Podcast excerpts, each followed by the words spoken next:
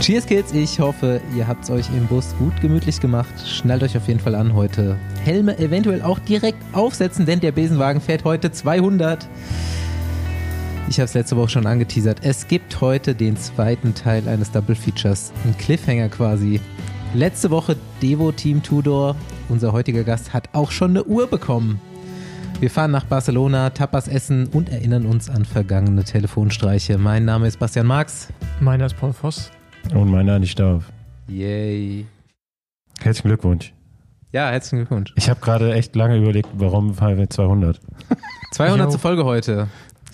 Wir wollten uns auch was Besonderes ausdenken, haben wir nicht gemacht. Nee. Denn wir haben noch ein größeres Jubiläum dieses Jahr und äh, haben alle Überlegungen äh, darauf abgewälzt, weil was du heute kannst besorgen, mach lieber demnächst. Genau, das ist Besenwagen-Lebensmotto. genau. Ja, Besenwagen wird fünf Jahre alt zur Tour de France dieses Jahr. Ey, das liegt aber auch in der Natur vom Besenwagen. Prokrastinieren. Der Besenwagen schiebt auch alles vor sich her. Richtig. Wir sollten uns so einen Flug vorne dran bauen an den Besenwagen. Mr. Plau. Damit, damit wir noch mehr zur Seite schieben können. Dinge, die wir eigentlich Ja. machen wollen, aber dann doch nicht machen. Ja, aber ey, wir hatten letzte Folge auf dem Anrufbeantworter sogar zwei, Sa zwei Sachen. So, ich will das ja immer aktivieren. Auf unserer Website ist so ein Aufnahmegerät, wo jeder, der das hier hört und irgendwelche dummen Ideen hat oder Geschichten, zum Beispiel Hungerast, gab es letzte Woche eine Geschichte, äh, uns was draufsprechen kann. Und eine andere Aufnahme hatten wir noch. Da wurde uns vorgeschlagen ähm, als Geschäftsmodell, dass ähm, man Profis dafür bezahlen könnte, dass die einem Comps anfahren. ähm, und ganz ehrlich, also wenn, wenn jemand dafür Geld ausgeben will, ähm, schreibt mich an, ruft mich an, ich kann das auf jeden Fall organisieren. Ich mach's nicht, aber Du nimmst Prozente. da finden sich Leute. ganz, ganz neue Art von Zuhälterei. Also, weiß, weiß ich nicht. Andi, würdest du das auch machen so mit der Agentur, wenn jemand genug Geld bietet? Er, muss, er ist schon nicht so billig, glaube ich, so, Ja, nee, so einen billig. Radprofi für eine Stunde Klar. zu bezahlen. Billig wird's nicht, aber, Ob es der Komm dann wert ist? aber die machen das, oder? Also es ist ja für einen Radprofi ist das eigentlich Ja, wir haben auch heute darüber Geschäft. geredet. Basti hat so ein Hauskommen beim Haus von seiner Oma. Aber das ist sehr steil. Also da müsste, wenn dann, wenn wir das mit dem Besenwagen angreifen, müsste auf jeden Fall Paul Voss kommen, um da anzufahren. ja. Ja, wir können jetzt mal treffen. Ja, also sehr gern. Ich, das ist Und mein ey- Jahresziel dieses Jahr. Ah, Fossi, du hast die Hosen voll, hast du schon gesagt vor der Aufnahme. Nee, das Siehst, ist, siehst ein bisschen unentspannt gelegt. aus, aber das Na, ich ist habe eigentlich gefragt, immer so. wie voll die sind. Ach so. Und da, da habe ich noch nicht drauf geantwortet. Äh, ja, Äh, erzähl erstmal, was du vorhast. Und ja wann? morgen geht's nach Marrakesch, Marokko, ähm, also morgen Mittwoch. Und dann fängt da am Freitag um 18 Uhr abends das Atlas Mountain Race an über 1300 Kilometer und 20.000 und schieß mich tot Höhenmeter. Wie viele Tage planst du dafür ein?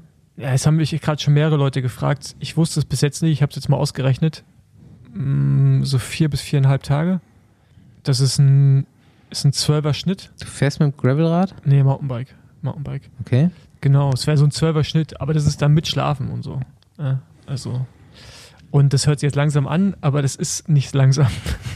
Also die Rekordzeit aus 2022, allerdings war die Strecke da auch kürzer, ich glaube ein bisschen über 200 Kilometer kürzer, waren auch so ein bisschen über 12 km/h im Schnitt. Also das ist schon sportlich. Ja, mal Irgend- gucken. So richtig geil fühle ich mich gerade nicht. Ich will nicht jetzt schon vorher rumjammern, aber ich jammer ja gerne, deswegen mache ich Und ich will euch auch belustigen. Ich hatte ja im Trainingslager auf Lanzarote Sitzprobleme bekommen und konnte Pünktlich. dann deswegen auch zum, also musste das Training dann auch vorzeitig abbrechen, weil das richtig großer Pömpel geworden ist. Da habe ich irgendwie ich, aus ich Panik erstmal alle Menschen angeschrieben, die eventuell Ahnung haben könnten, innerhalb der Familie, euch, äh, Ärzte, die ich kenne. Dann irgendwann bin ich bei unserem Freund Dirk Tenner gelandet, der mir das richtige Medikament empfohlen hat. Plus äh, Protokoll, was man zu machen hat. Schri schriftlich empfohlen. Genau, und äh, das ist mittlerweile im Griff. Ich habe es heute mal getestet. Aber so ein bisschen Schiss habe ich nochmal, dass es wiederkommt. Basti kann ja da auch so ein Lied von singen. Ich kann auch nochmal ein Update geben. Also das war, als ich das damals erzählt habe, dass ich mir äh, so ein Sitzproblemfreund vom Arsch hab trennen lassen, war das auf jeden Fall ein äh, Anlass für sehr viele Zuschriften an mich, die mich gefragt haben. Also ist auf jeden Fall ein verbreitetes Problem. Ich habe es euch beiden schon erzählt. Jetzt nach, glaube ich, ungefähr einem Jahr ist das erst richtig verheilt. Aber jetzt ist es richtig verheilt. Seit ungefähr Weihnachten. Das ist krass. Also Paul, solltest du das noch vor dir haben? Viel Spaß. Ich hoffe es nicht. Aber ja, keine Ahnung, äh, musste mir jetzt noch gegen Tollwut impfen lassen und so. Und jetzt, ich weiß nicht, ob es daran liegt, aber irgendwie so meine ganze. Welchen Tieren könntest du begegnen, die Tollwut haben? Ja, ja, also das ist, äh, Und Also- grundsätzlich, welchen Tieren könntest du begegnen? das ist mit äh, Hunden und so, ist da schon nicht Ah, okay. äh, ungefährlich. Also Ja, es okay. kommt mal vor. Und die haben Ja. da meistens auch Tollwut, anscheinend. Das ist so die Impfung, die man unbedingt machen sollte, wenn man da unterwegs ist. Okay. Ähm, auf jeden Fall so, meine WUP-Werte sind gerade nicht so berauschend, obwohl ich irgendwie gar nicht Rad fahre. äh, Ja, so eine Impfung kann schon hart reinhauen, definitiv. ja, ja. Und ich habe noch nicht gepackt und ey, äh, hier sieht so aus wie Chaos. Und ich bin aber froh, dass ich noch nicht da bin, weil ich mittlerweile so den Wetterbericht verfolge und auch Nachrichten bekomme, dass es arschkalt ist. Und das wird halt im, im Gebirge halt Minusgrade auf jeden Fall auch haben. Und Schnee soll es wohl doch nicht geben. so. Hört sich auf jeden Fall gut an. Ey, das wird ein, das wird ein Brenner. Ja, mal, die natürlich wird es ein Brenner allein. Ich dachte, das Distanz, ist jetzt so, du fährst da Marokko durch die Wüste, mega heiß. Nee, ich glaube echt nur das letzte Drittel wird heiß. Der Rest ist, Ist halt auch hoch, ne? Und wie machst du das dann mit Klamotten? Muss alles mitnehmen dann eigentlich, ne? Naja, ich habe eine Downjacke mit. Äh, das, die Sachen, die ich anhab, also Hose, Trikot, Weste, Armlinge, Beinlinge. Das war's. Und eine Regenjacke. Das, das ist schon warm. Also so eine Downjacke, wenn du fährst, ist ja schon mega heiß. Also da wird ja schon richtig warm drunter. Du schläfst nur indoor, ne? Oder ist dein Plan? Nee, ich habe hab mir jetzt extra noch einen äh, Schlafsack gekauft, der auch bis minus 5 Grad geht. Ähm, weil die erste Nacht, also wir starten ja abends, das heißt, ich fahre auf jeden Fall die erste Nacht durch. Also ich werde, denke ich mal, 30 Stunden, 32 Stunden durchfahren und dann erst schlafen. Ähm, und ja, das, da, wo ich dann sehr wahrscheinlich bin, in dem Areal, da gibt es keine Hotels. Ähm, also Hotels würde es erst die nächste. Ist, also es kann sein, wenn man zu schnell ist, dass man halt zum ungünstigen Zeitpunkt an die Unterkünfte kommt. ja. Okay. Also dass das so halt mitten am Tag ist. Kannst natürlich auch pennen, aber äh, nachts wäre schon schöner, aber die Nächte sind echt lang. Man, da wird es abends um sechs dunkel, um sieben und wird erst morgens um 8.30 Uhr hell. Das ist richtig lange. Kannst du ausschlafen. Kannst du ausschlafen. Ja. Und ähm, da würde ich schon gerne nachts schlafen, damit ich nicht so lange durch die Nacht fahren muss. Ja, mal gucken. Ähm, äh, ich werde es auf mich zukommen lassen. So. Ich habe ganz viel MON Hast du- hast du- eingepackt hast du da auch für die erste Nacht. Und dann mal gucken. Äh, Was hast du eingepackt? Äh, Ministry of Nutrition, das Zeug. Ah, okay. Kehls und so. Für die Und- erste Nacht. hast du sowas wie Siegambitionen da? Oder? Nee. Der Sepp Breuer ist da, der Badlands gewonnen hat. Dann äh, Mattia De Marchi, der auch schon Badlands gewonnen hat. Also die können ja, die, also ich glaube, leistungsmäßig kann ich mit dem mitfahren. Das ist nicht das Problem. Aber es ist einfach so, ich kann halt nicht so lange ohne Schlaf fahren. Also ich finde jetzt gerade für mich schon zu wissen, dass ich ungefähr 30, 32 Stunden eigentlich durchfahren will, bis ich erstmal schlafe, finde ich gerade schon äh, ziemlich crazy. So für meine Ich auch. Ich auch. Ich sag raus, schaffst du nicht. Ja, doch, das schaffe ich schon. Weil du fährst ja, der erst, du fährst ja direkt von Marrakesch hoch auf die 2,5. Also du ja, fährst durch die Nacht halt einfach den ganzen Zeit einen Berg hoch. Dann geht's bis runter, da ist der erste Checkpoint. Ja, und dann durch den Tag fährst du auch noch. Das geht schon. Also das kriegt man schon hin. Aber danach wird's halt dann hart auf jeden Fall. Mal gucken, wir werden sehen. Also 24 Stunden bin ich ja auch schon mal gefahren, aber Wir können ja, wir können ja den Link äh, mal hier bei uns die Shownotes äh, reinhauen mit Wo man dich verfolgen kann. Ja, verfolgen kann, kann. wo, da kannst du mich verfolgen. Kannst du gucken, wo ich bin. Okay. Ja, Nice. falls, falls du nicht rechtzeitig wieder zurückkommst. Dann kann ich wenigstens sehen, wo du bist. Ja, genau. Nimmst du, hast du irgendwelche Waffen dabei? Äh, ich habe überlegt, Pfefferspray mitzunehmen. Mache ich wahrscheinlich nicht. Ähm, aber ja, ich habe ja, ich habe Messer und so mit, aber das hat man halt immer mit. Ein Taschenmesser oder so ein richtiges Messer? Ein richtiges Messer? Ja, ich würde Pfefferspray einfach mal mitnehmen. Schade ja Also, nichts. Besser was- haben also, als ich brauchen, habe- ne, Paul? Ich habe jetzt, ich hab jetzt kein Säbel mit, ne? Ein Messer. Ich habe ja nicht nach vom Säbel Aber ich habe ich hab schon ein Messer mit, klar, Um Feuer zu machen. um Feuer zu machen. so. Ich meine, du weißt ja nie, Alter. Ich meine, also jetzt mal ohne Mist, da kann ja so viel auch am Rad kaputt gehen oder an Klamotten. Ein Messer oder eine Schere brauchst du immer mal. Okay. Das stimmt. Ja. Ja, wir haben ja heute die Tradition eröffnet, dass wir hier dienstags vor der Aufnahme jetzt immer trainieren gehen. Andi hat sich im Kölner Westen verfahren heute. Ja, ich war, ey, da wird so viel neu gebaut. Ich erkenne das eigentlich teilweise gar nicht mehr wieder. Ich So. bin da ja auch letztes Mal rausgefahren, Kölner Westen. Da hast du zum Teil das Gefühl, du bist irgendwo in einer amerikanischen Vorst Vorstadt so. Stimmt, ja, wo so, so, äh, Vorstadt, so so- gated, gated Communities gebaut werden. Ja, auch von den Häusern, wie die aussehen. So, so ein bisschen so zu. Wo? Wo? Ich weiß nicht, wo das sein soll. Ja, ich weiß auch nicht, wo Aber das ich war ist. noch nicht so viel in äh, amerikanischen Vorstädten. Ich habe auf jeden Fall gerade rausgefunden, wo wir uns verfahren haben. Aber, Aber wir haben tatsächlich trainiert, Paul. Wir sind Sprints gefahren. Achso, damit ihr weniger Rad fahren müsst, seid ihr Sprints gefahren. Man hätte schon noch ein bisschen länger fahren können, aber so toll ist das Wetter jetzt hier auch nicht gewesen. ja, wir sind Vorbereitung für Saison jetzt. Vorbereitung fahren wir Andi hier hat mal. jetzt den ersten, ersten Grundlagenblock hinter sich gebracht. Ich bin mal gespannt. Ich bin jetzt also auch die letzten äh, zwei oder eigentlich erst die letzte Einheit auf Lanzarote. Jetzt, ich bin jetzt über den Punkt hinaus, Paul, wo sich alles gleich schlecht anfühlt. Und jetzt äh, wird mir erstmal bewusst, wie schlecht ich eigentlich bin. Wie, wie jetzt Aktuell. nochmal. Wie, Ja, vorher war egal, es hat sich immer gleich schlecht so, angefühlt, okay. ob ich jetzt, jetzt bergauf, Form bergunter gefahren und jetzt bin. merkst du, und jetzt merke ich einfach, wie schwer oder wie langsam ich bergauf fahre. Aber gut. ja, also bis Cape Epic hat es noch ein bisschen Zeit, ne? Ja. Früher, früher hatte ich immer so, nach 2000 Kilometern habe ich mich wohlgefühlt, so auf dem Fahrrad. Mal sehen, ob das jetzt dieses Jahr auch so kommen wird. Ich glaube, jetzt habe ich irgendwas mit 600 oder so. Ja, lass, ich, ich hab, wir haben hier so relativ ausladende Themen aus dem Profibereich.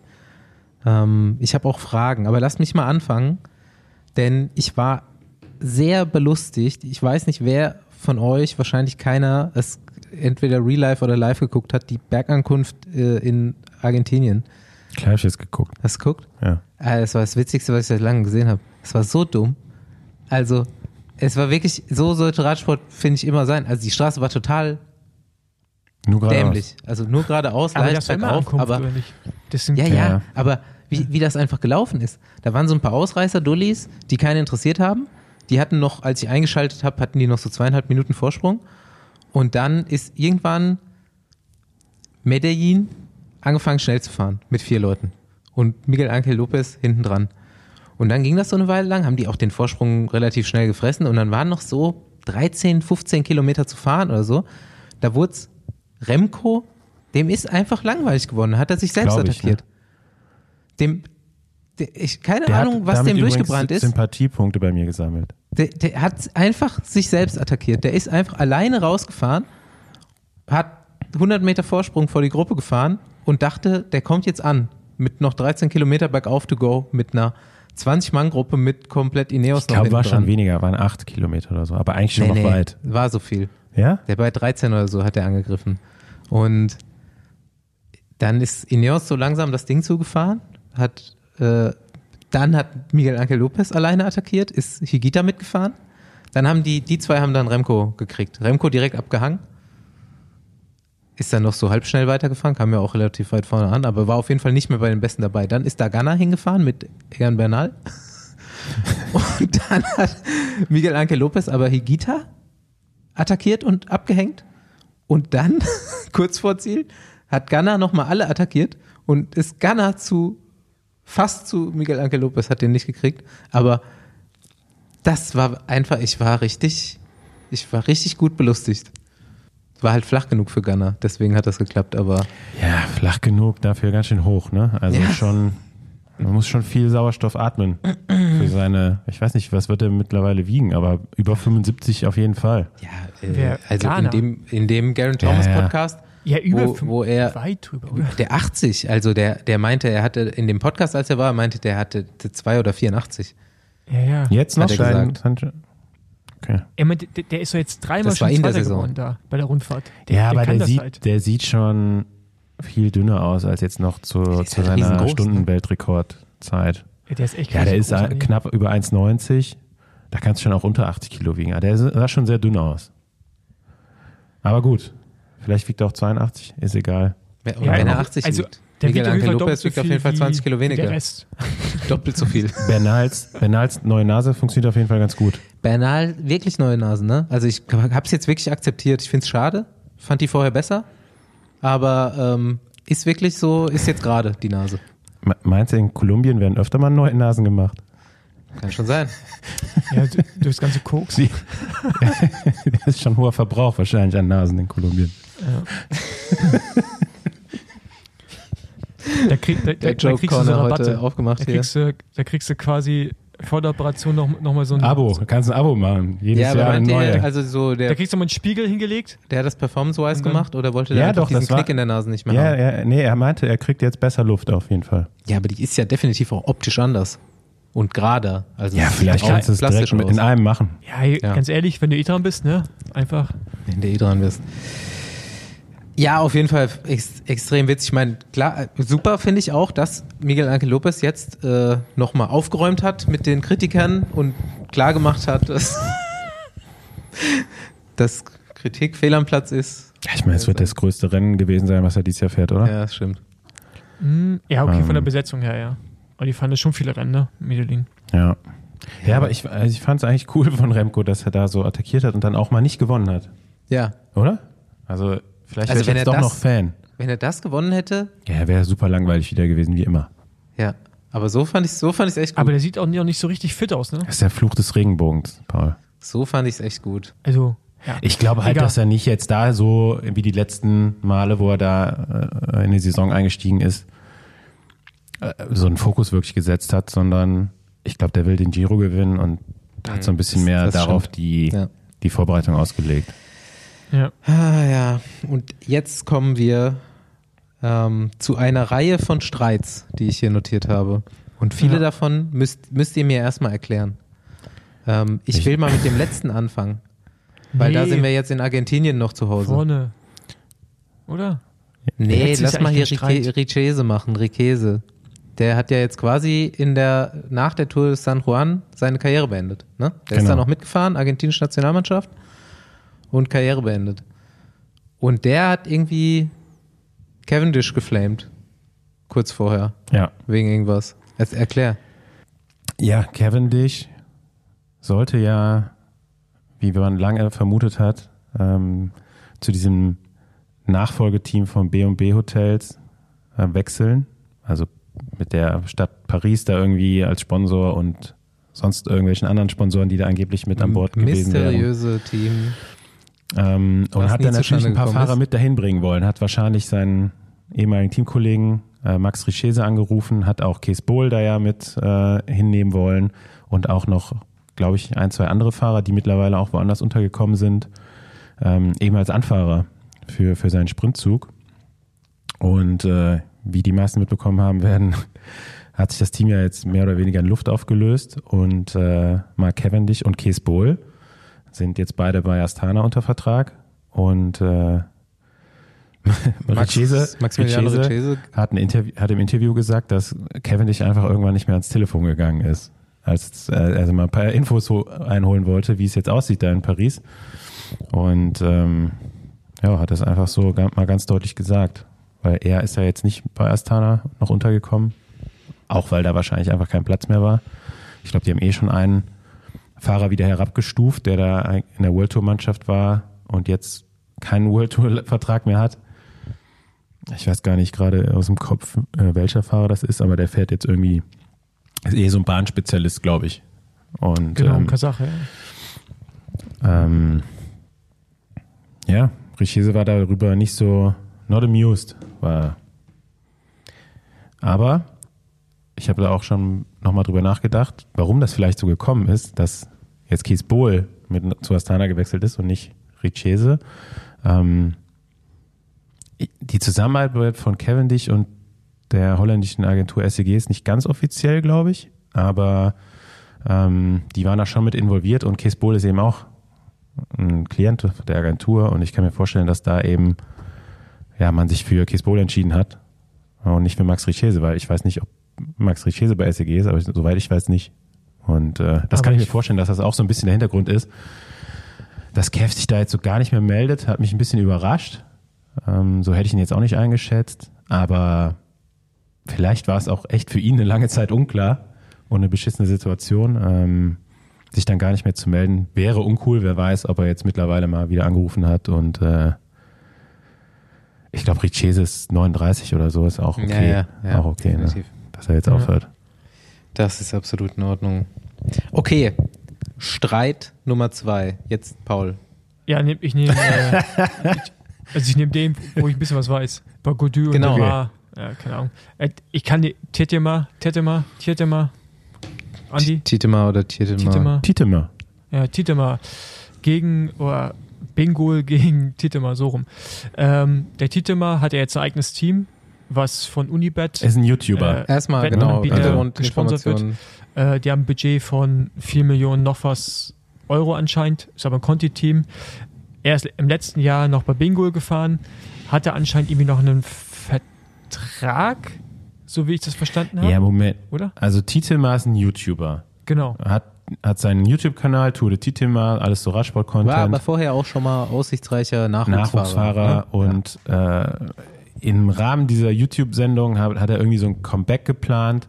Da ist Bingo als Sponsor mit eingestiegen und haben, ihn quasi begleitet da äh, bei dem Profiteam von Bingo, einem Pro-Team aus Belgien, wieder Profi zu werden. Und das hat er irgendwie geschafft. Ich weiß gar nicht, ob es da irgendeine Challenge gab oder so. Ich habe es nicht so ganz verfolgt.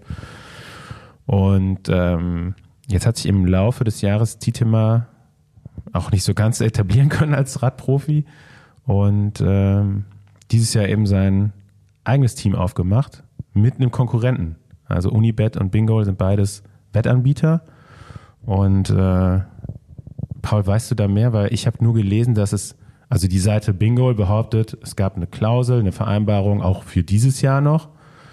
Ähm, und sonst auch ein Wettbewerbsverbot vielleicht mit einem Konkurrenten eben. Äh, das weiß ich nicht. Die Seite von Titima behauptet, nee, gibt's nicht. Ähm, das Team ist jetzt ja irgendwie im Trainingslager, haben ganz bunte Trikots und Fahrräder, hab ich gesehen. Sehr bunt, ja. Ich finde das Budget krass, Und äh, wenn das stimmt. Für ein ja, vom Conti-Team. KT-Team auf jeden Fall, aber die Fahrer sind auch alle eigentlich richtig bezahlt. Also die kriegen nicht nur so ein paar Mark auf, äh, Aufwandsentschädigung, sondern das sind eigentlich Profis. Und ähm, ja, die Ambitionen sind auch nicht gerade niedrig. Also irgendwie in den nächsten Jahren mal zur Tour kommen etc. Das ist, ich meine, das behauptet jedes, jedes Team, was sich neu gründet. Aber ähm, ja, ist eigentlich ja mal eine ganz andere Sache. Ne? Ich glaube, man kann das Ganze, was da so abgeht, halt alles auf YouTube mitverfolgen. Mal ein neues Konzept. Ähm, könnte ich mir vorstellen, dass sowas richtig, richtig interessant ist, wenn das mal so ein paar World Tour Teams schon ähm, so machen würden. Aber vielleicht ist das auch ganz unterhaltsam. Aber mal sehen, ob es das Team dann jetzt überhaupt noch weiter gibt oder welche Partei da jetzt am Ende mit rauskommt. Also Na gut, also am Ende ja, geht es ja um fast die Hälfte von dem Budget, was sie haben für dieses Jahr. Das ist ja die Summe, die Unibet haben will, nee, Entschuldigung, die Bingo haben will. Also entweder einigt man sich dann noch irgendwo auf eine andere Summe. Also wenn der Vertrag rechtens ist, wirst du sicher mit einer Einigung rauskommen. Die werden auch bestimmt nicht so 2 Millionen werden, aber ob er das aus dem Teambudget rauszieht oder keine Ahnung, wie es bei ihm finanziell aussieht. Ähm, ob ich glaube schon, dass das aus dem Teambudget rausgeht. Ja, keine Ahnung, also ich, ich weiß nicht, was Ja. dieses ist ja ein belgisches Team, ne? Und da ist ja, sobald du Profi bist, ist ja das Mindestgehalt irgendwas mit 30.000, ne? Ist das ja, glaube ich. Ähm, irgendwie so neben Dreh. Mm, In Belgien, in Es gibt ja eine ich nicht. Dass du kannst, also ist ja auch im Cross so, du kannst ja Profi-Crosser sein oder einfach nur Crosser. Und wenn du Profi-Crosser bist, hast du einen Profivertrag und dann wirst du über den belgischen Verband, Verband Mhm. bezahlt und der wiederum kriegt das Geld von dem Team. Deswegen bist du auch beim belgischen Verband angestellt. Wie auch immer, wenn wir da ist, ist es irgendwie so bei 30.000 Euro oder irgend sowas liegt da wohl die Mhm, Grenze. mhm. Irgendwie so. Ähm, wenn du ein paar Fahrer hast, brauchst du schon ein bisschen Budget, ne? Also, das ist schon. Ja, so viele haben die aber nicht. Das ist ein Ja, selbst wenn relativ die- kleines Team, oder? Ja. Aber gut, trotzdem. Ähm, ich finde das Budget erstmal krass. Da könnte er vielleicht echt eine Million rausziehen. oder, oder zwei. Verdient er die halt nicht. Ja, schade, ist dann trotzdem nicht mehr da. Hm? Ist dann trotzdem nicht mehr da. Die Million, Ja. die du für was anderes hättest gebrauchen können. Ja, also grundsätzlich interessant, was die so veranstalten wollen da dieses Jahr. Aber natürlich blöd. Und von Streit Nummer drei weiß ich auch nicht viel. Außer, dass ich auf Twitter gelesen habe, dass David Godu gar keinen Bock hat auf Demare. Was Wie ich heißt er noch mit. Vornamen? Arno. Arno. Arno Demare. Kannst du verstehen? Ich mag, also ich, also als ich dem, als ich noch gefahren bin, fand ich Demar jetzt, ich mochte den auch nicht als Rennfahrer. Also Echt ich weiß nicht? nur, dass er viel Klinke fährt, aber Also ich habe ehrlich gesagt nur Gutes gehört. ja, dachte ich eigentlich Also wirklich auch. so von seinen Teamkollegen wirklich so mehr als gut. schon so eigentlich. Gentleman-mäßig, ja, ne? das, das mag sein, aber der ist durchs Feld immer so ein bisschen cocky gefahren. Weißt du, so, äh, ich bin hier der, der, der, Ist halt ein Sprinter, ne? ja, der King. Äh, der, der, ja. der Gockel mit dem größten. Ja, wir wissen es nicht. Auf jeden Schmuck. Fall scheinen die beiden wirklich, äh, wenn man diesen Twitter-Äußerungen glauben darf, und es scheint, glaube ich, echt gewesen zu sein, die Kommentare, gar nicht miteinander zu reden, auch eigentlich nicht Rennen miteinander zu fahren. Aber es gab nicht so wirklich einen Hintergrund dazu. Nee. Ne? Also Godu hat das Ganze ja auf seinem, der macht so Twitch, ne? Nee, Twitch, Twitch, ja. glaube ich. Twitch war das, ja. Und dann hat er noch so Discord irgendwie, wo er abhängt und chattet mit, ich glaube, es waren Freunde. E- Eigentlich war es so im, so habe ich das zumindest gelesen. Ich weiß nicht, ob das jetzt irgendwie so Internetfreunde waren oder richtige. Auf Ja, jeden Fall hat einer geleakt. Einer hat's geleakt und Imaginäre äh, Freunde. dann ist auf Twitter gelandet, wie er über Demare halt herzieht. Demar. Und äh, angeblich hat Demar ihn so ja, ein bisschen einfach schikaniert, so im Trainingslager, fährt mit ihm keinen Aufzug, warum auch immer. ähm, ja, hat mich gewundert, aber ich kann mir auch vorstellen, dass in so Sportmannschaften, ich meine, Godu ist jetzt auch eher so der, jetzt vielleicht nicht der große Star der Mannschaft, eher so, ja, so, so ein Außenseiter-Typ, Nerd. Ähm, kann ich mir gut vorstellen, dass das in so einer Sportmannschaft ja auch dann mal eine scheiß Rolle ist.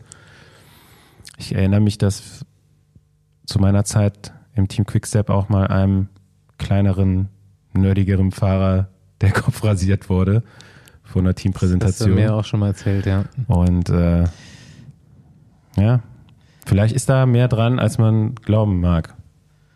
Ja, Zeiten ändern sich, aber sehr langsam. Ich glaube, so alles kannst du, machst du heute auch nicht mehr, was früher gang und gäbe war in solchen Sportmannschaften. Nee, alles zum Glück nicht mehr. Also Ja. Ja, wird, wird dem äh, seinem Stand im Team oder gegenüber Demare jetzt auch nicht zugute gekommen sein, diese kleine Mini-Affäre da. das weiß ich nicht, ehrlich Ich gesagt. weiß, Weiß ich auch nicht, wie, Also das, ich- wie Wenn die vorher Frankreich da nicht so geredet drauf haben, ist. dann ist es doch scheißegal. Ja. Ich meine, wir wissen ja, Belgien, Holland wird das dann auch medial sofort irgendwie breitgetreten, wenn irgendwelche Radprofis da ähm, aneinander rasseln, aber wie das in Frankreich so läuft, keine Ahnung. Haben die Ich auch glaube, so die mussten Shows? beide so, bei Papa Madio vorsprechen und dann ja.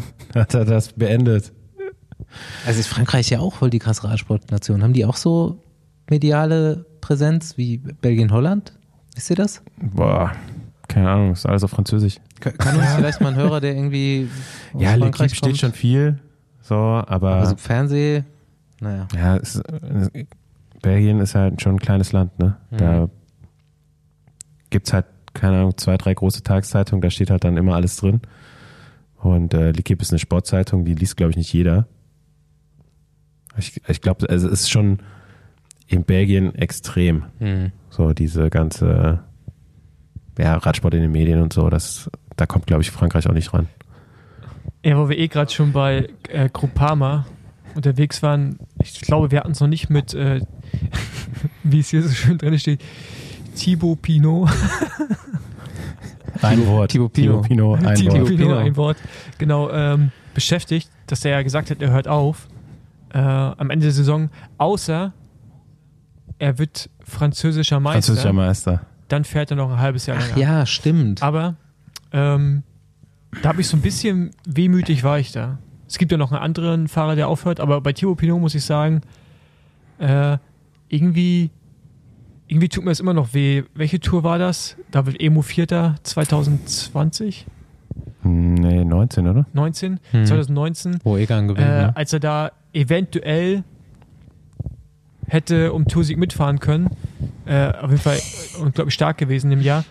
Als er sich da irgendwie das Knie anhaut oder was ich, was er gemacht hat und dann da unter Tränen Mhm. aussteigen muss, das tut mir bis heute noch weh. Also wirklich, weil das ist so, das ist für mich so richtig, eigentlich ein junger Rennfahrer, der so oldschool ist in, in so vielen Dingen, aber auch so sympathisch. guten Dann Des- seine deswegen hört er Ziegen, auf, ne? Ziegen? Und so guten Ziegen-Content liefert, ja. Ja. Ziegen. Ein, einfach, einfach ein geiler Typ. Also ich mag den. Er, der, er, ich habe so ein bisschen sein Interview gelesen und er hört auf, weil er mit dem modernen Radsport nicht so übereinkommt. Also Ja.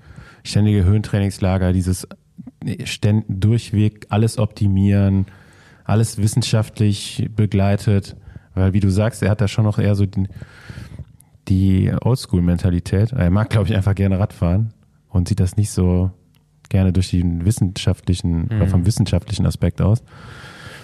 Und äh, hat einfach gesagt, dass er diesen Lifestyle einfach nicht länger aufrechterhalten kann. Was total legitim ist, aber ich finde es schon krass, dass er da jetzt sagt, okay, ich äh, strebe ein Leben an mit meinen Ziegen in der Natur. Will Tiere halten, Honig machen und so. Aber eine Sache, muss ich sagen, fand ich besonders geil in diesem Interview.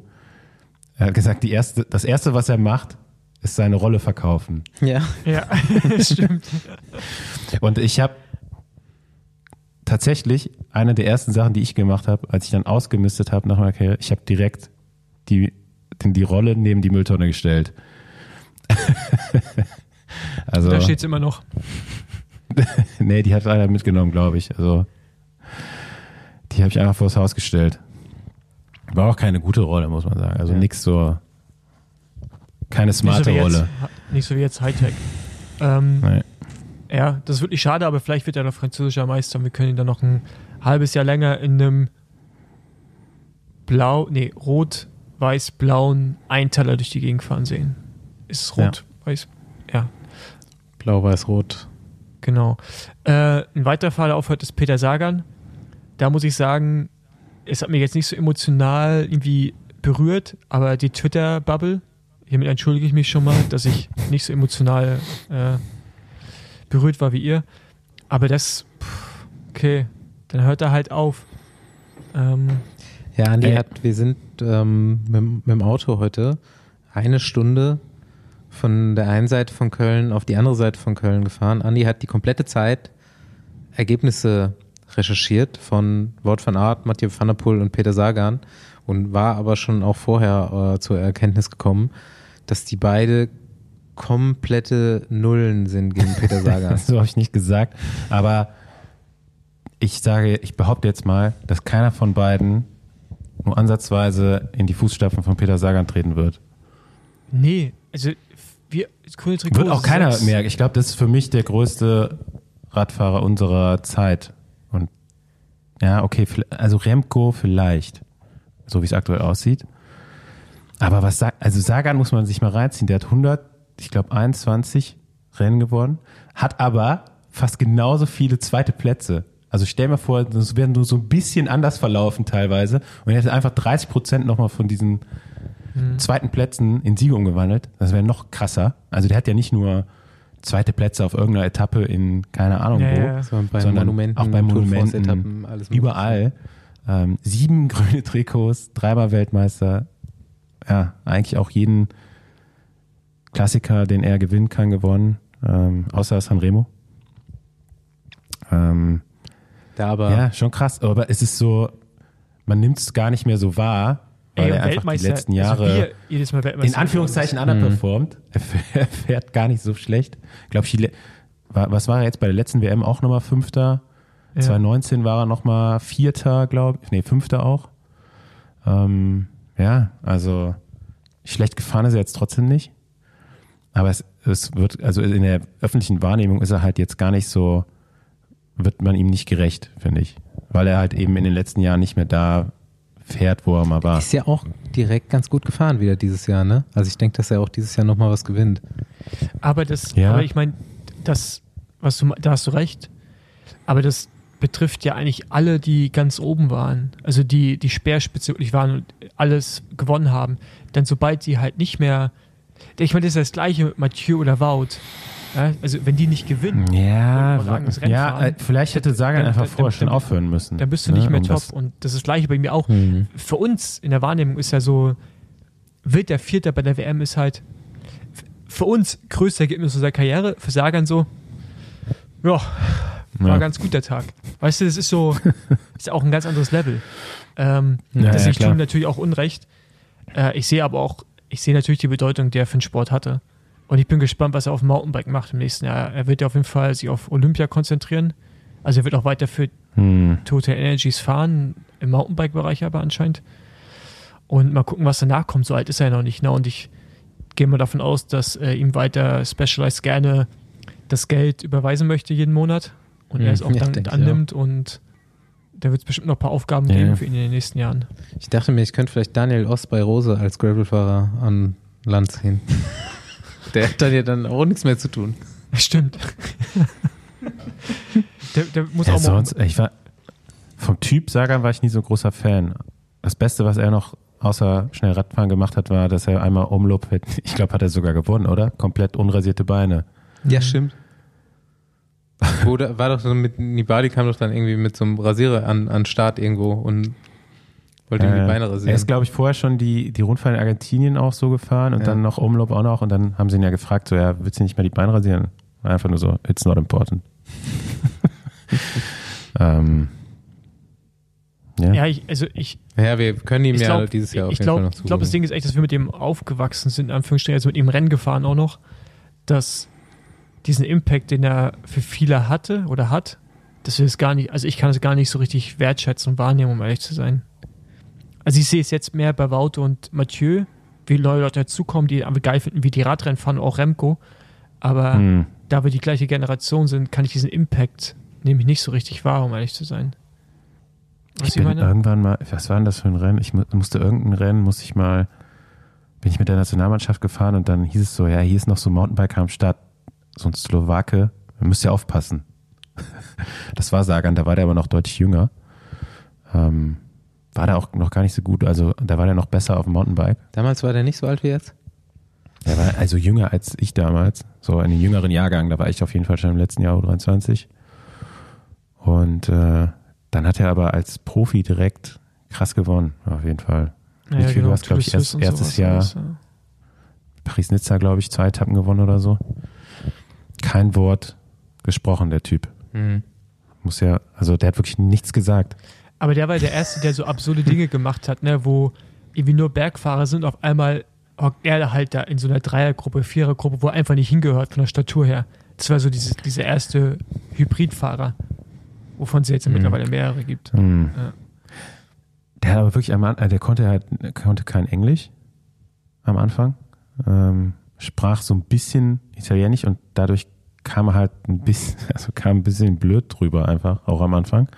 Ja, die Und Stimme es gibt einen, gibt einen deutschsprachigen Fahrer, ehemaliger Profi, der war eine Zeit lang felsenfest davon überzeugt, dass Sagan so gut ist und auch eben, weil es diese Hybridfahrer noch nicht gab, dass er so, so lange am Berg mitfahren kann, als eher Sprintertyp oder Klassikerfahrer.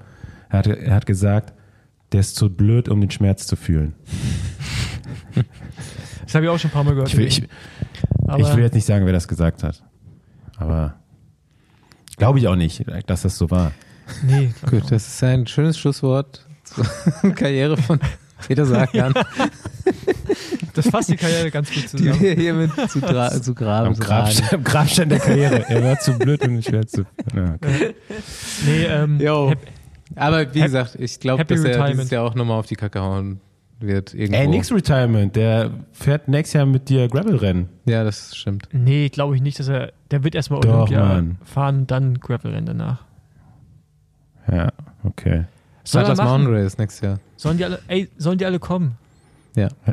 Sollen die alle kommen? Tom Boden, Tom Boden übrigens auch, Paul. Ne? Auch Wie bitte? Karriere. Tom Boden überlegt auch, nochmal äh, aufs Gravelrad zu steigen. Ja, aber ich glaube, da gibt es so viele, die denken, ja, es macht jetzt ja jeder, das ist einfach. Aber das Nee, Level nee. ist mittlerweile so hoch, das ist halt nicht mehr einfach. So, das ist halt. Ich war auch schon zu spät. Ja, ja. ja Zieh's, stimmt. zieh's noch durch. Ist kein. Marketing-Gag mehr jetzt. Ja. Nee, also wer jetzt immer, ich warte jetzt schon, wenn jemand sagt, er hört auf, warte ich auf das Announcement als Gravelfahrer in der Pressemitteilung. Alright, lass mal, lass mal Mika reinholen.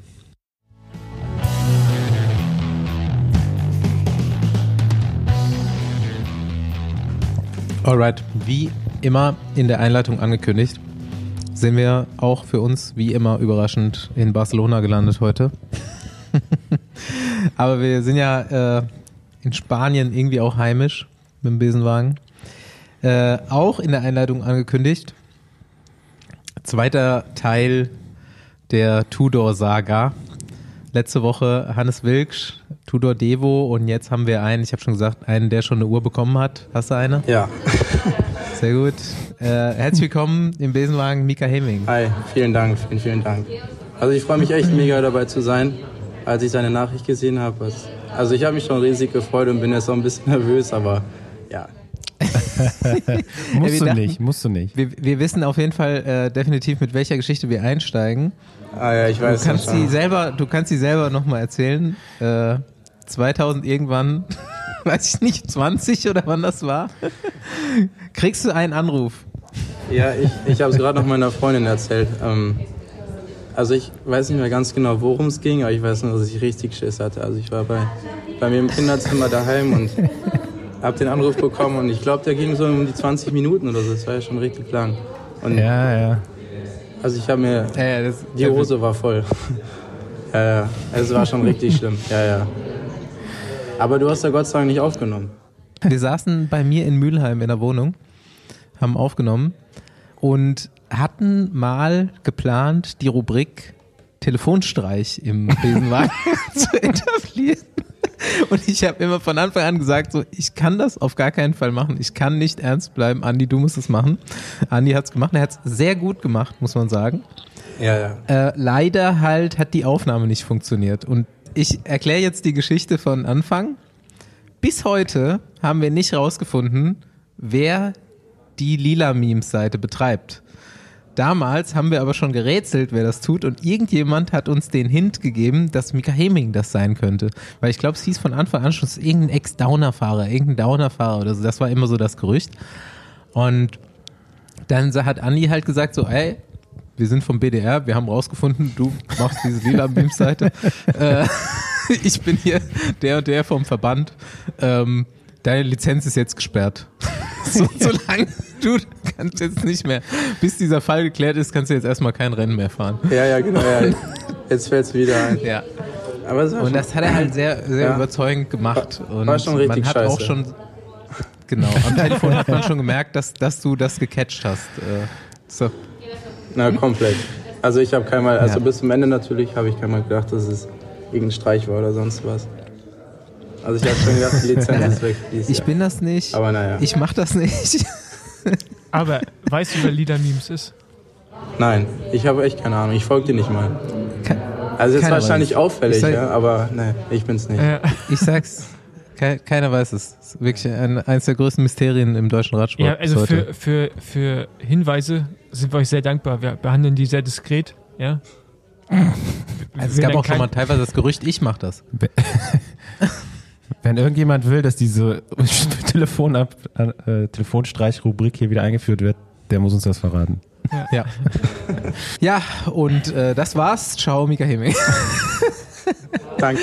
Nein, Quatsch. Jetzt ähm, äh, Mika auf jeden Fall ein Fahrer, den man jetzt schon relativ lang verfolgen konnte. Ich habe mit Andi auch gerade schon, der kann das auch gleich nochmal erzählen, dass er äh, äh, Mika schon diverse Male bei Teamchefs empfohlen, Team, einem Teamchef empfohlen hat.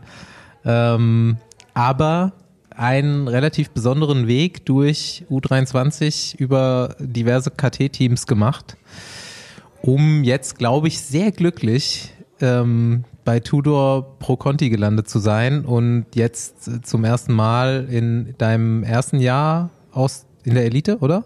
Ja. Dieses genau. Jahr, genau. Äh, also erstes Jahr aus der U23 raus auf der großen Bühne unterwegs sein zu dürfen. Und ähm, da, ja, es waren definitiv spätestens letztes Jahr einige Ausrufezeichen-Ergebnisse dabei, aber eigentlich immer, immer ganz gut performt. Ja, ich glaube, ich habe ja auch 2019 war meine erste Saison, wo ich wieder so im Radsport gearbeitet habe und ähm, da guckt man sich halt alle Fahrer mal an.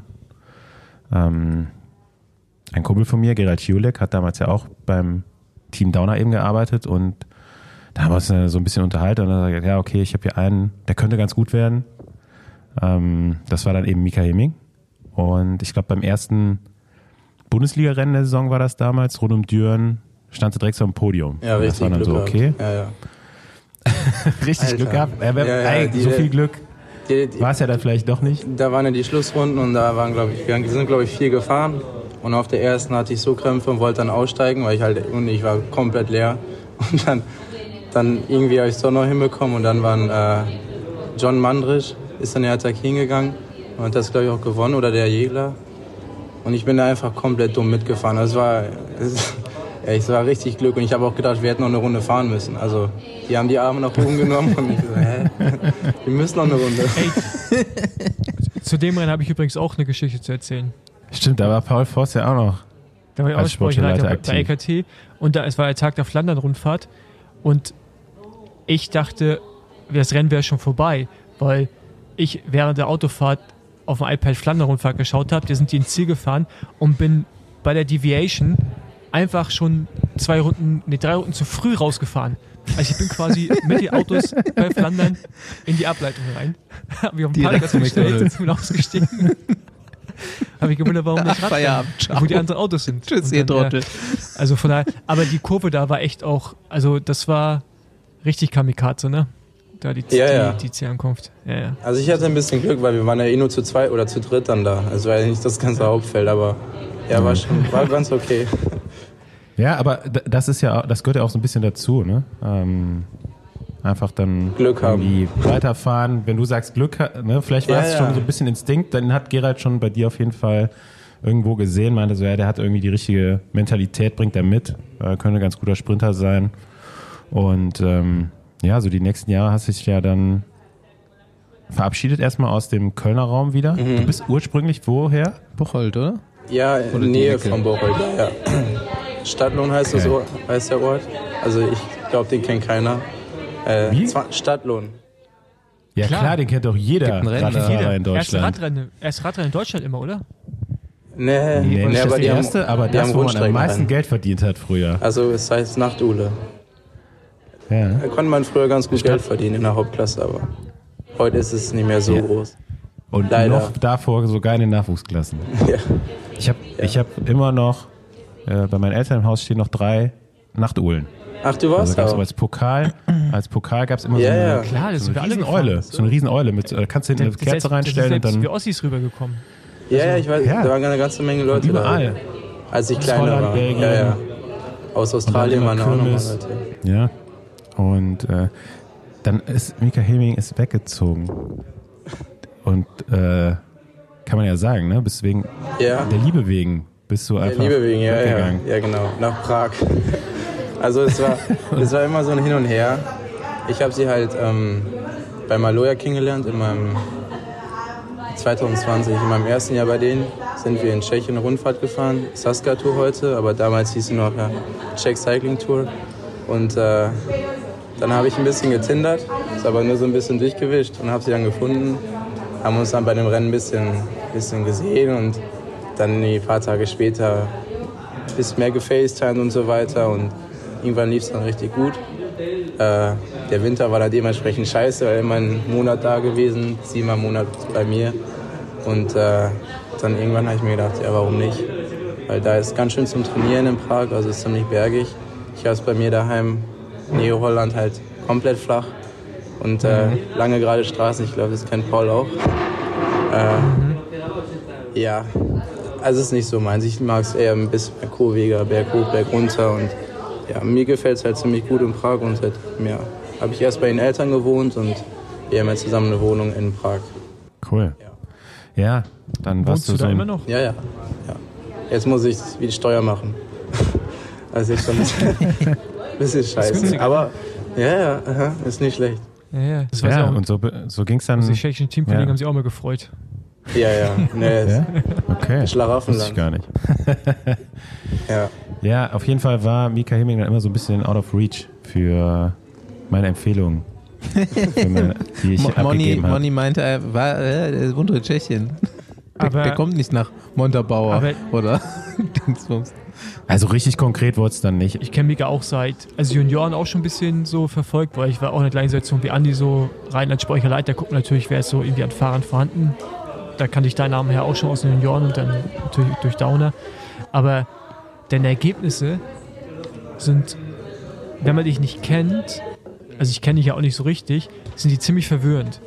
Mhm. Ja, ja. Und, und, und wenn man da manchmal auch, wenn man dich da manchmal gesehen hat, ich glaube, bei dir ist auch so phasenmäßig auch mit, oder? Also hast du auch so, hast unterschiedliche Phasen, würde ich mal sagen, glaube ich, oder? Ja, So, ich, so, ich weiß nicht, vielleicht kann man es auch in Jahre aufteilen. Also es gab so, ja, 2021 war schon ziemlich scheiße, Au- na, 2020 auch. Und ja, also ich, aber, aber genau, wo- worauf ich hinaus wollte, ist halt, dass du im Sprint mal vorne bist, dann bist du irgendwie bei so Mini-Bergankünften vorne, dann bei Rundfahrten. Also es ist, es ist so, eine, so, eine, so eine Mixtur, die schwer macht, dich einzuordnen gerade. ja, ich, also bei Downer zum Beispiel war es halt auch immer so, dass ich mir gewünscht habe, in irgendeiner Struktur reinzupassen. Aber Gerald meinte dann halt immer so, ja okay, ihr macht das und Mika macht, was er möchte. Weil, also ja, irgendwie passte dann halt alles ein bisschen. Und es war jetzt auch im letzten KT ja was jetzt auch, dass wir zum Beispiel in Rumänien gefahren, ist, wo, gefahren sind, wo es jetzt halt nicht ähm, qualitativ so hochwertig ist, aber es war dann auch ein 20 Kilometer Berg, 6% im Steig, in der Steigung und ich bin dann halt irgendwie drüber gekommen, obwohl ich am Anfang vom Rennen gesagt habe, ja, es wird halt nichts, aber irgendwann oder irgendwie ging es dann halt doch noch. Also es, ich verstehe es manchmal selber nicht, aber irgendwie, irgendwie geht es dann halt. Äh, Das war auf jeden Fall, das sind die Sachen gewesen, die mir aufgefallen sind, dass du eher so bei schweren Rennen dann noch als eher Sprintertyp dabei warst.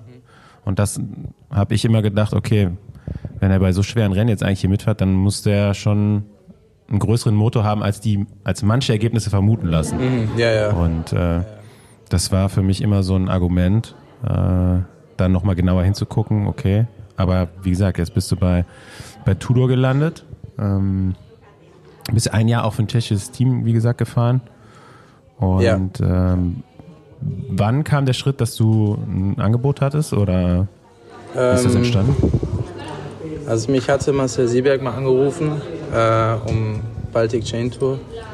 Und äh, ich kannte ihn halt schon von früher, weil mein Cousin auch viel mit ihm gefahren ist. Und er meinte dann so, ja, ich habe hier was, aber ich kann dir noch nichts drüber sagen.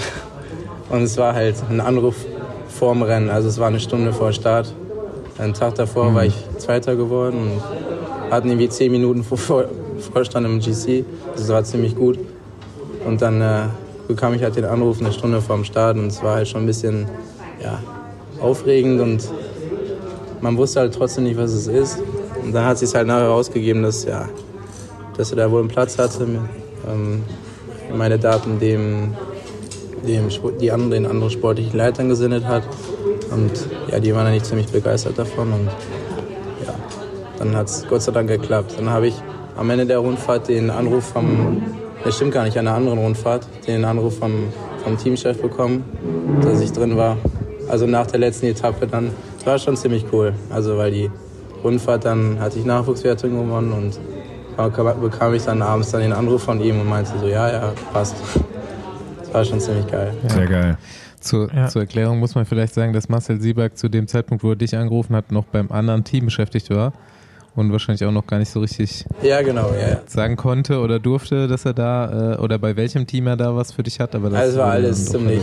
Also ich wusste, also der Anruf hat mir nicht wirklich viel, viel gebracht. Ja. War ziemlich leer. Also natürlich schon wenig, aber so Hey, grundsätzlich ich, war ich schon habe vielleicht, wenig ich, hab vielleicht, ich kann aber nicht sagen, was und wo. Vielleicht Im, habe ich auch Im nichts. Stadtlohner Verein wollten wir jetzt nochmal eine Mannschaft gründen. da wäre noch ein Platz für dich drin. Vielleicht kann ich da die Flaschen Geld bringen. drin sein. Aber du bist ja eigentlich durch die ganze U23 hinweg so ein bisschen außerhalb vom Radar des BDRs unterwegs gewesen. Stimmt das? Ja, ja, Jo. ja, immer. Ja. So, so Also, gut, ey. Ich Du, freue du mich da warst immer. also für mich auch immer so ein bisschen so ein Fahrer, der gut ist, aber es, wir haben ja in Deutschland so ein paar Fahrer, die auf Conti-Level fahren, auch im Ausland, bei dir war es jetzt nur das letzte Jahr, die aber eigentlich gar keine Rolle spielen in, innerhalb von Deutschland. Wisst ihr, ich meine, also dieser ganzen Ja, deutschen aber einfach, weil, weil, weil er auch nicht Bundesliga vorne mitgefahren ist, so, ne? Ja, genau. Weil, weil du nicht in der Bundesliga auftauchst. So. In Ja, Deutschland ja. guckt man halt einfach kontimäßig Ja. voll auf diese Bundesliga. Genau. Und aber dann halt deine Ergebnisse waren dann immer so, wie Andi schon meint, irgendwie Talent muss ja da sein, weil sonst kannst du bei so bestimmten Rennen auch nicht vorne sein. Und selbst, ich war auch in Rumänien unterwegs mit LKT, ist jetzt nicht das höchste Level, aber man muss halt schon Radfahren können, ne? Also, so, das ist halt, Ja, das ist halt schon Ähm, echt mega weird. was mir letztes Jahr auch schon aufgefallen ist und was ich hier auch heute aufgeschrieben habe, ist, ähm, von den deutschen Conti-Teams hat wahrscheinlich keiner großartig jetzt Mika Heming beachtet, aber Mika Heming ist bei Tudor im Pro-Conti-Team, der mit der fünfte, wenn du die UCI-Punkte dir anguckst. Also fünfter Platz. Letztes Jahr UCI-Rangliste 400 irgendwas äh, Platz 2000. Aber dann musst du doch bei den 22. Ostrennen durch zwei rechnen, oder? Ja, Ja, aber na, man hört es schon viel. Also, dass die Ostrennen nicht wirklich, wirklich, ja, ja, nicht so qualitativ hochwertig sind. Und, äh, ja, also ich meine, ich Ja, das stimmt, das, das Ja. stimmt aber nicht. Aber Das- ja, das, das- hört man aber schon viel. Also, ja, Also das, also ich meine, das ist, glaubt man muss da öfters drüber drüben fahren, da merkt man, also klar, diese Dichte ist nicht hoch, aber in der Spitze sind das schon richtig gute Rennfahrer, die es halt die meisten den Sprung auch nicht schaffen oder gerade diese polnischen Teams, die zahlen dann ja Gut. auch so ein paar Leute echt richtig gut ja. und die waren dann zum Teil auch mal in größeren Teams, aber ja, ich meine, die verdienen ist halt ein Klischee, Geld, aber Hause die sind schon auch halt hart da drüben, ne? Radrennen. Also äh, die, die Jungs da im Osten, die sind halt auch schon relativ hart drauf. ja, die fahren für alles, ja. Ich kenne das über meinen Kumpel so ein bisschen da, die polnische Blase. Da musst du halt auch hart gesotten sein, wenn du dich da längerfristig behaupten willst. Ja, also mit so ein paar Leuten von beispielsweise Masowsche wolltest du dann nicht in der letzten Kurve auf PC gerade kommen. Also war schon, ja. Weil ich wollte morgen noch aufwachen. Ja. Äh, was mich irgendwie aber immer interessieren würde, wie kam der Wechsel zu dem tschechischen Team zustande? Also ich meine, du bist bei Maloja gefahren. Ist natürlich Ja. naheliegend, du lebst, du lebst in Prag und so, aber ähm, jetzt auch was dein Rennprogramm angeht und so, war das für dich eher so, weil es handlicher war oder haben die dir einfach auch ein, in deinen Augen sehr gutes Programm geboten? Ähm, grundsätzlich eher, weil es handlicher war. Also ich hatte mal mit Moni gesprochen ähm, bei der Czech Cycling Tour. Aber ich hab, hatte ihm auch gesagt, dass ich halt in Prag lebe. Und ich kann es natürlich auch verstehen, dass es dann nicht möglich ist, äh, die Entfernung zu überbrücken, weil es halt schon eine ganze Menge Anreise. Und ich habe auch hauptsächlich deswegen bei Maloja dann abgesagt, weil ich wollte dann nicht immer noch einen Tag mehr für jedes Rennen einplanen. Und äh, dann hatte ich die Mutter von meiner Freundin gefragt, ob sie ein paar tschechische Teams kennt. Dann waren da nur zwei zur Auswahl, Elkov und ATT. Und da Elkov eher so, dass sie irgendwie mit dem Militär zusammenarbeiten und du musst halt dafür Tscheche sein oder irgendwie bei der Polizei arbeiten, dass du wirklich da reinkommen kannst, blieb dann halt nur noch ATT übrig und dann habe ich sie angefragt. Und äh, ja, ich habe mir auch schon gedacht, dass es mein letztes Jahr wird, habe ich dann eher so auf bisschen so auf Geld geschaut, ob es okay ist. Und dann habe ich gesagt, ja, was für Rennen. Und das ging dann eigentlich, also war, äh, ja, Rhodos war dabei, also die, die grundsätzlichen Rennen, die wir auch gefahren sind, dann viel im Osten, die ich halt noch nicht, die ich halt noch nicht kannte. Und äh, die tschechische sozusagen Radbundesliga. Und ja, und dann bin ich einfach davon ausgegangen und die haben mich zu jedem Rennen mitgenommen, was dann halt auch von großem Vorteil war. Und äh, ja, ich meine, am Ende hat es ja dafür gereicht. Warum dachtest du, es wird denn letztes Jahr? Äh, ja, ich habe gedacht, es reicht nicht mehr. Also ich wusste noch, dass ich auf jeden Fall Potenzial habe im Trainingsbereich. Also mehr trainieren auf jeden Fall. äh, Ernährung in allem. Aber ich habe mir halt gedacht, ja, es war. Dann gehst du halt im Osten und vielleicht, vielleicht ist es dann ein neuer, neuer Abschnitt. Und äh, also natürlich war schon immer der Traum von mir, Profi zu werden, aber dann irgendwann, wenn man dann halt die Ergebnisse nicht mehr sieht, dann dann, dann verliert sich der Traum auch irgendwie. Das, das wäre jetzt so meine nächste Frage auch gewesen. Wie stark äh, oder der Wunsch, beziehungsweise wie überzeugt du von der Vorstellung warst, noch Profi zu werden über diese, über diese Jahre, so von Downer zu Maloja zu ATT. Ähm, Und eben, wie Paul das halt auch schon beschrieben hat, dass du so in Deutschland irgendwo ein bisschen vom Radar dann halt auch warst, ne?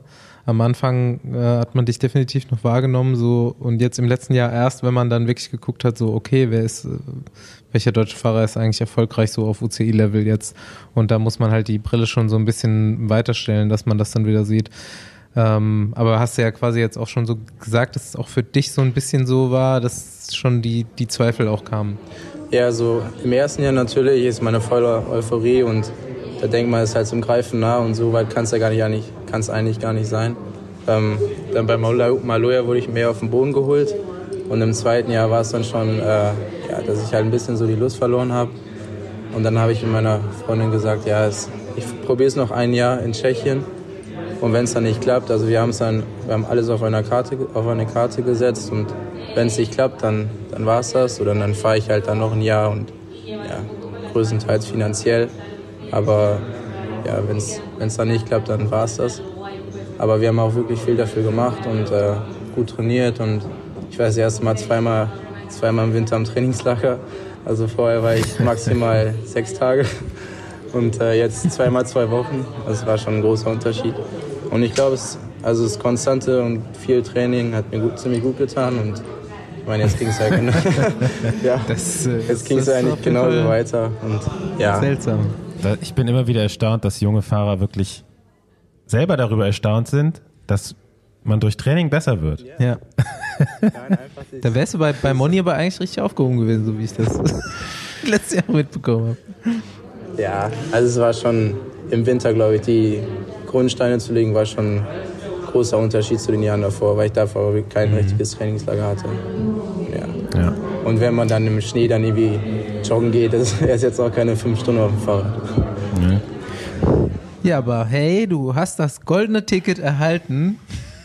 2023, echter Profi, echter Radprofi und in einem, ich habe es letzte Woche zu Hans schon gesagt, so jetzt mal äußerlich gesagt, sehr attraktiven Team. Also es gibt definitiv äh, Teams, wo man äh, nicht so gerne fahren würde. Geiles Trikot, gute Sponsoren, gutes Rad. Äh, ich glaube, die Orga dahinter ist auch halbwegs professionell aufgestellt. Ich würde sehr äh, Sag mal so, aber ja. ja.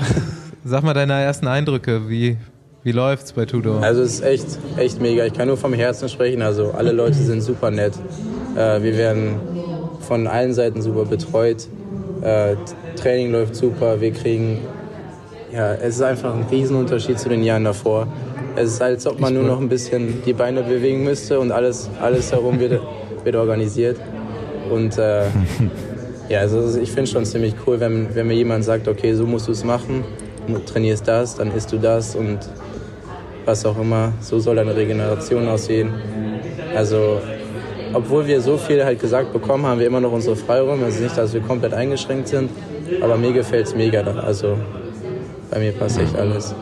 Ich finde echt, das ist ein super Team. Und auch mit den ganzen Klamotten. Ich meine, ihr habt ja die Kategorie noch nicht angefangen, PKT-Teams, aber ich glaube, wir können auch vorne ziemlich weit mitspielen mit dem Trikot. Weil ist schon ziemlich geil. ja. ja. Mit wem ähm, hast du so ähm, teamintern am meisten zu tun? Wer, wer zieht da so die Strippen? Wen? Ähm, von den Fahrern, oder? Also so, nee, nee, nee, so von, vom Teammanagement. Äh, klar hat man irgendwie Cancellara so als Kopf des Ganzen, aber ich denke mal so die im Teammanagement und so weiter, wer, wer sind so die Personen, die, die das Team organisieren? Ähm, deine, deine Kontaktperson jetzt quasi im Alltag? Also meine Kontaktperson ist Marcel, also ist mein sportlicher Leiter und jeder Fahrer hat seinen sportlichen Leiter bekommen, ähm, den er halt dementsprechend als Ansprechpartner hat für jede Sache. Und sonst äh, sind es eher Thibaut Hofer und Raphael Meyer. Also sie sind unsere, ja, nach Cancellara unsere ähm, ja, großen Ansprechpartner, aber ja, also jetzt für, für den Rennalltag oder sonstige Sachen sprechen wir eigentlich nur die sportlichen Leiter an. Ich finde es auch gut, weil man äh, Sebastian Deckert. Ah. Ja, ja. Doch. Also es gefällt mir sehr, sehr gut, ja. Vor allem das Training. Also ich muss jetzt viel langsam fahren, weil ich nicht so viel Grundlage habe, aber es passt schon. Okay. Und äh, wie sieht es mit, mit dem Rennplan aus? Äh, wir fliegen am 6. nach Antalya. Tour von Thalia. Dann habe ich zwei Eintagesrennen in Belgien und äh, ja, dann, dann geht die Saison da so vor sich hin. Also ich habe noch von der Tour of Hungary, wir haben jetzt die Planung für, den, für das erste Halbjahr bekommen, äh, ZLM-Tour und ja, also sind noch nicht die ganz großen Rennen, was ich, was ich auch ganz gut finde, weil dann kann ich mich noch ein bisschen weiterentwickeln. Und äh, ja, also mir gefällt es eigentlich ganz gut.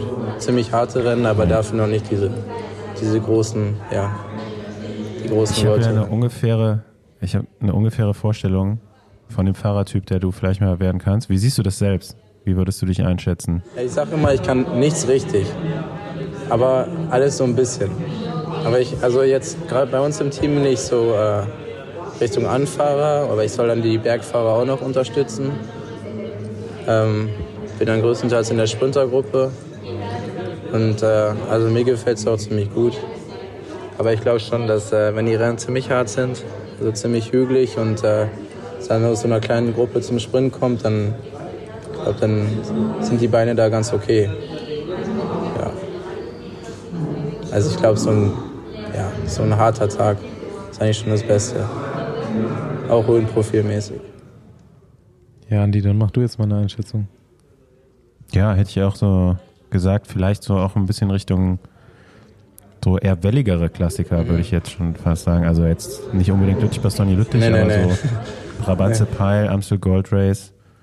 Ähm, ich glaube, so schwer bist du jetzt auch nicht, ne? Das äh, kann schon ganz, Ja, vielleicht mal geht, ganz gut funktionieren, ob mal dafür ein Sieg reicht. Es sind noch ein paar Jahre bis dahin, glaube ich. Ähm, Ja. Aber so ja, diese nicht ganz so schweren, bergigeren Rennen, würde ich sagen. Ja, mal gucken. Ich würde es auch gern fahren. Also ich finde die Rennen ziemlich cool. Also das fand ich schon früher ziemlich cool. Ähm, dass sie jetzt passen, ist jetzt ein Glücksfall, aber ja, mal gucken. Also ich fahre erstmal die erste Saison. Ich habe ja einen Zweijahresvertrag und dann, dann schauen wir mal, wo die Reise hingeht. Aber Ja. kam für dich ja jetzt quasi der Anruf und was daraus folgte für dich so überraschend, dass also hast, hattest du für dich im Kopf eigentlich schon ein bisschen abgeschlossen gesagt, okay gut, ich bereite mich jetzt irgendwie auf so ein Leben in Tschechien vor außerhalb vom Radsport oder? Äh, also ich glaube, so richtig im Hinterkopf war es noch nicht abgeschlossen. Vor allem nach der Saison, weil die für mich persönlich ja ganz okay lief. Ähm, aber es war immer noch so ein...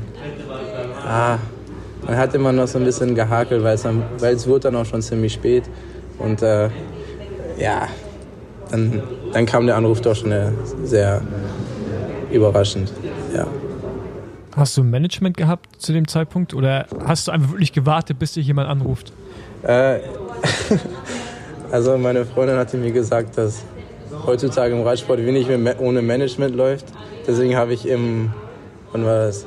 Ich glaube Ende Juli habe ich auf äh, Pro Cycling, na nicht, auf First Cycling habe ich die Managements rausgesucht und habe an jeder E-Mail-Adresse was hingeschickt und habe dann von zwei äh, eine Antwort bekommen, die dann auch positiv war äh, von einem, der sich aber nicht mehr gemeldet hat. Und äh, dementsprechend stand ich dann ohne da. Und äh, ja, also ich hatte nie einen Manage Manager. Ähm, mal gucken. Aber äh, Mal du, gucken. du fragst, deine, deine Freundin sagt dir, du brauchst einen Manager, die Mutter deiner Freundin empfiehlt dir die tschechischen Profiteams. Kannst du mir Ja. ganz kurz den Background erklären, warum die so viel wissen? Also Äh, die, anscheinend mehr äh, als du in dem Bereich dann auch. ja, die Mutter von meiner Freundin arbeitet bei Uno X als, äh, als also die ist Logistikerin dort. Also die macht die Flüge, bucht die und kriegt halt alles vom, auch das Radsportliche mit. Und deswegen, ja, also ich habe schon viel Infos auch von deren Seite bekommen. Also ja, Ah, interessant. ja. Ganz, ganz schön random, dass du dann bei, bei Tinder so swipes und dann eine Tochter von einer Logistikerin des Radsport-Profiteams. Die ist aber matcht. auch tschechisch. Die lebt, Entschuldigung, die lebt auch in Tschechien. Ja, ja, also meine Freundin ist halb, halb Tschechin, halb Engländerin. Aber die Mutter, Ja. ist, die Mutter ist Tschechin, ja, und sie arbeitet für UNO X. Sie kam, sie hat, sie hat Das ist echt angefangen, random, ey. ja, sie hat angefangen bei Klein Constantia, hat da angefangen zu arbeiten und dann wurde sie weiterempfohlen und ist jetzt bei UNO X glücklich. Dann ist es nicht mehr ganz so random, das kann ja wirklich dann einfach äh, dann dazu kommen. Aber das ist echt krass, Mann. Das ist ja so, so schöne Zufälle. Ja. Ja, ja, ich habe Glück gehabt, ja. Ja, Glück, sagst jetzt schon wieder, du hast Glück gehabt. Ähm, wer weiß, ne? Ist ja alles so ein bisschen Law of Attraction. Ja, Genau. Was, was wäre denn passiert, beziehungsweise vielleicht sogar ganz, ganz ohne? Was wäre Mika, was würde He Mika Heming machen, wenn er nicht Radsportler wäre? äh, äh, Vollzeit Architektur studieren, denke ich. Macht er das jetzt Teilzeit oder Nee, gar nicht. gar Also nicht? ich, also ich studiere, Ja, ja ich manchmal, studiere in ne? Anführungszeichen Mediendesign, aber es ist mehr so, ja, dass man was hat. Ich weiß jetzt nicht, ob ich es durchziehe jetzt für die nächsten zwei Jahre, aber sonst glaube ich Architektur oder ähm, ja, sonst wäre ich glaube ich auch häufiger im Fitnessstudio. ja, okay. Also, also Also Bodybuilder beruflich so Pumper. angestrebt Laufbahn. Nee, oder? nicht so Pumper Pumper, aber so, Architektur so ein bisschen schon so und fit halten. Und nicht mal Radfahren gefällt mir auch, gefällt mir auch ohne Rennfahren. Also es ist dann schon schwierig ohne. das vom Vorteil. Keine, keine schlechte Voraussetzung. Ja. Ja, ja. Äh, Doch. aber spr sprichst du Tschechisch fließend oder Nein, nee, also ich kann ähm, so diese Rennbegriffe, die kenne ich und äh, so ein paar Schimpfwörter, aber so den Rest. also kommuniziert ihr immer nur auf Englisch? Ja, im Team haben wir immer auf Tschechisch kommuniziert, auch vom, von der Rennleitung. Und äh, ich habe dann Ja. von einem Kumpel dann nach, dem, nach der Rennbesprechung habe ich dann Bescheid bekommen, dass, was wir fahren oder wie wir fahren. Und äh, ja, im Rennen haben wir dann schon hauptsächlich Tschechisch gesprochen. Aber so ein bisschen versteht man dann ja auch. Ja. Es war schwierig am Anfang. Kann ich mir vorstellen. Ja, kann ich mir vorstellen. Ah, jetzt bist du in guten Schweizer Händen. Halb, Fran halb Frankreich. Also jetzt Ah, kommt ja, okay. Französisch auch dazu. Ja, aber es ist schöner als Tschechi- Tschechisch. Du hast jetzt erstmal zwei Jahresvertrag, ne? Ja. Ja, was, was hast du vor dieses Jahr? So, wenn, wenn's, wenn alles optimal läuft, wünsch dir was. Besenwagen wünscht dir was. Mit Mika Hemming. Nochmal. Wie, wie läuft die Saison? Nochmal bei euch zu sein. Jetzt, ja, bei zweimal musst du auf jeden Fall was gewinnen dann. Ja, Ja. ich wollte gerade sagen, aber du, wei aber du weißt ja, dass die Quote bei uns relativ gut ist. Also von Leuten, die bei uns im Podcast waren und dann nachgewinnen, schon Ja, über aber- 50 Prozent ja. auf jeden Fall. Um, umgekehrt ist die Quote auch noch besser. Erst gewinnen, dann bei uns im Podcast, ja. Ist gerade in Planung wieder. Ja. Ich glaube, sich erstmal so an, an die richtigen Profirennen dran zu gewöhnen. Also ist ja schon was anderes als KT-Szene. Und äh, ich glaube, die DM könnte mir auch ziemlich liegen. Äh, ich muss mal gucken, wie die Form bis dahin ist. Oder wie, also das Team will schon, dass ich für die DM gut, gut in Form stehe. Und äh, ja, also ich glaube, das wäre schon ziemlich cool, dort ein gutes Ergebnis abzuliefern und dann mal bei den Rennen. Also eigentlich schaue ich von Rennen zu Rennen und gucke dann halt, dass ich das am besten fahre. Ich habe jetzt glaube ich nicht so dieses eine große Ziel, sondern eher so jedes Rennen voll zu fahren und ja, gut abzuliefern. Aber DM natürlich, ja, wäre schon nicht schlecht. Ich finde jetzt mit einem Trainingslager länger als sechs Tage und dann auch noch zwei, Trainingslager. könntest du schon mal ein Punkt 1 Rennen als, als Ziel dir setzen, oder? Ja, es wäre schon schön, aber ich, mu ich, ich muss da gucken, wie meine Rolle da steht. Also ich kann ja nicht, Okay. kann nicht sagen, das möchte ich gern haben. Also ja, mal gucken. Aber Ich kann- natürlich, wenn du jetzt ein Rennen wenn, zu du- wenn gewinnen du als oder wieder zu Anfahrer gewinnen. besser berghoch fährst als dein Sprinter, dann hast du natürlich immer eine Chance, den abzuhängen. Ja, ja, ja. Doch, das stimmt. ja. Ja, wie sind so die Teamkollegen? Wen, wen hast du schon so kennenlernen können? Wer, äh, wer hat dich schon positiv oder negativ überrascht, Äh, neg beeindruckt? negativ noch keiner.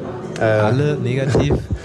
Äh, positiv, äh, ja, eigentlich alle. Also äh, viel Kontakt hatte ich mit dem Tschechen, also Peter Kellerman. Ähm, der ist ein bisschen, ja, also ist sehr nett, bisschen verrückt, aber halt im positiven Sinne.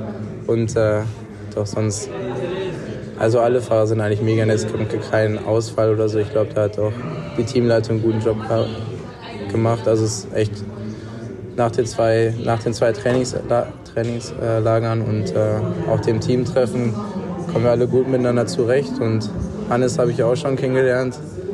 Es war sogar das erste Mal, dass ich ihn auch wirklich so richtig gesehen habe. So vorher haben wir uns ja, sind wir uns ja nie über die Wege gelaufen. Und äh, also auch vom Devo-Team sind sie alle mega nett und kommt auch gut mit ihnen zurecht. Ja, es passt. Äh, Klassiker im Besenwagen, kannst du dir aussuchen. Ich hoffe, für eine der beiden Kategorien hast du was auf Lager, beziehungsweise fällt dir was Dummes ein. Schlimmster Hungerast oder äh, Besenwagengeschichte? Äh, also ich hätte für beides was, aber ich glaube, ich, ich, glaub, ich nehme Besenwagen. Also ich war schon häufiger drin. Und, äh, aber das Schönste Mal war ähm, in Rumänien. Da sind wir Tran Transfergarage hochgefahren. Das war dieser 20 Kilometer Berg.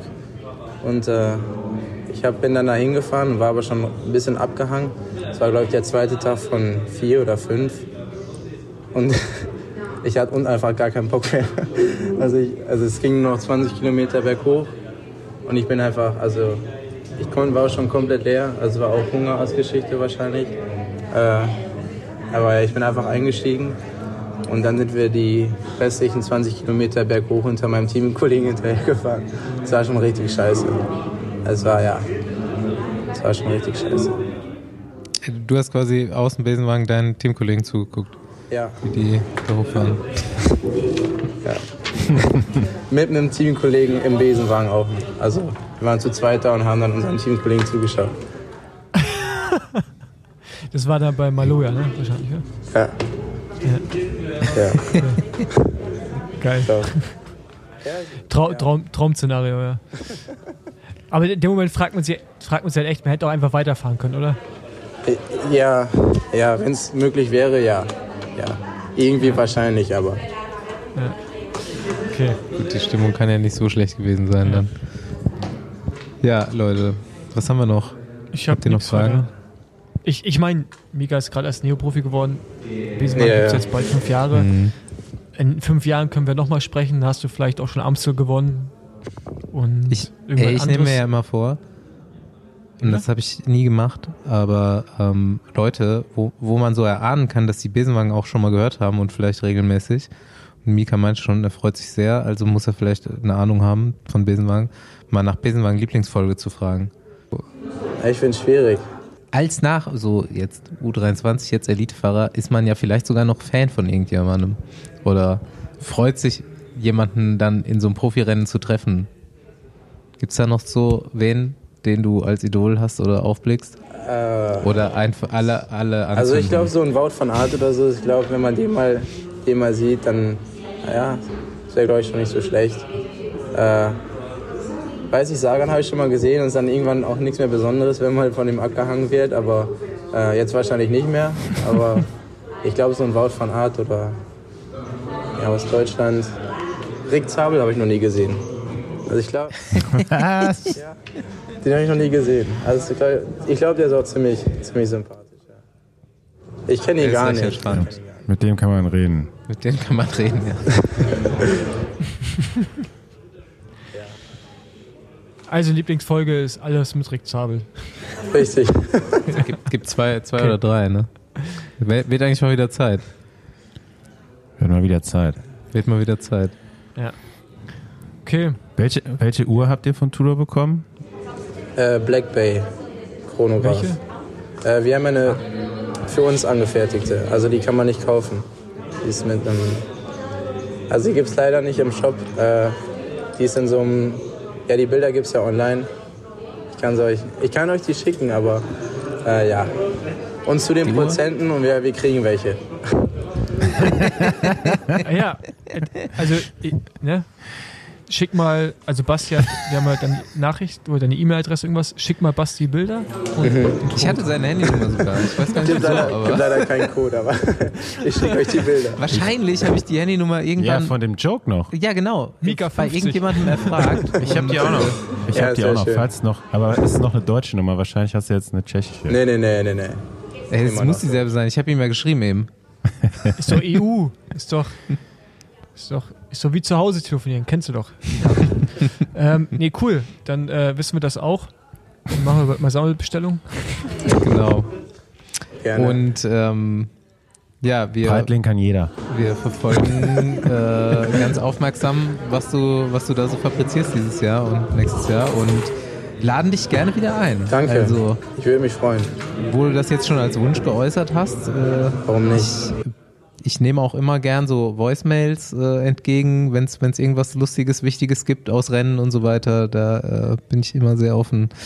Und ja, bedanke mich, dass du dir Zeit genommen hast für uns. Ja, vielen Dank. Ja, ich bedanke mich. Vielen Dank. Danke, dass ihr eine Folge mit mir gemacht habt, vor allem jetzt eure 200. Gratulation Ja. dazu. Ja, da wollten wir einen ganz besonderen Gast haben. Wir, Jemanden, mussten, wir mussten das ja auch wieder kennen. gut machen. Ja. Von Ja. dem Scherzanruf. Einmal traumatisiert.